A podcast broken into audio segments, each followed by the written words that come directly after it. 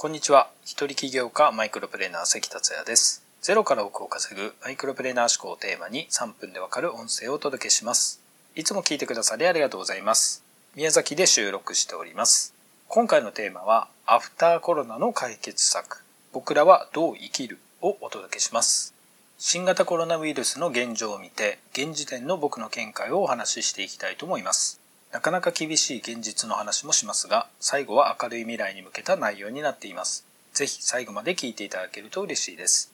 昨日4月2日に新型コロナウイルスの死者数が5万人を超えました。スペインでは死者が1万人を超え、1日で過去最多の950人が死亡しました。イギリスでは最悪シナリオで死者5万人を想定したり、アメリカではトランプ大統領が死者は10万人を超え、24万人に達する可能性もあると記者会見で伝えました。尋常ではない現実、そしてまだ見ぬ恐怖に怯えながら今を生きています。今回のコロナは人工的なウイルスが武漢の研究所から漏れたという説があったり、人口削減のための生物兵器だという説があったりしています。しかし、たとえどんな説が真実だったとしても、現在進行形で感染者や死者が増えている現状は変わりません。今僕らが意識していくべきことは、自分が感染しないこと、させないこと、そして今をどう生きていくか、アフターコロナはどうするかという問題を考えてできることから動いていくことです。政府も必死だと思います。しかし、目に見える感染者数が増えているここ数日を見ても、お肉券、お魚券の商品券の話が出てきたり、1世帯にマスク2枚配布の話だったりと、政治家と国民の見えている世界が違うことがはっきりと分かりましたよね。昨日近くのドラッグストアや100均などに行ったのですが、トイレットペーパーやティッシュはあるものの、未だにマスクがないですね。もう4月に入ったというのに店に在庫がない現状に首をかしげます。経済産業省は4月1日にマスクが必要とされる医療機関や高齢者の介護施設などに行き渡るように準備を進めていますと公表しましたが特にクラスターの発生が高い現場なので本当に急いでほしいですよね。そして医療機関や介護施設にお勤めの方のご進路をお察しします。何事もなく乗り越えてほしいと思います。どんな状況であっても自分らしく幸せな人生を手に入れるには国や政治に頼らず自分自身で人生を切り開く強い意志が大切だと僕は考えて生きてきました。成功哲学にもあるように問題は自分の中にありますのでその問題をクリアするのはどんな時も自分次第です。そうして一つ一つクリアしてきました。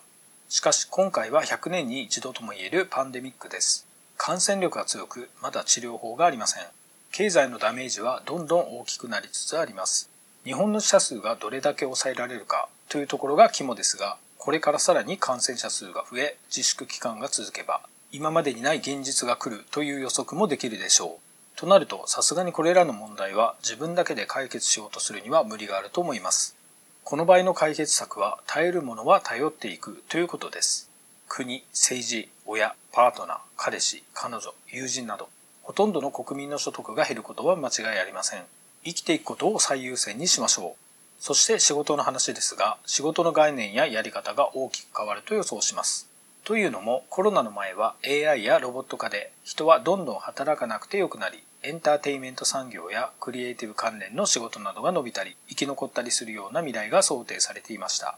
ところが、コロナによってエンターテインメント業界、例えばディズニーリゾートやユニバーサル・スタジオなどのテーマパーク、ライブ、イベント、水族館、動物園、映画館などがことごとく休業に追い込まれました。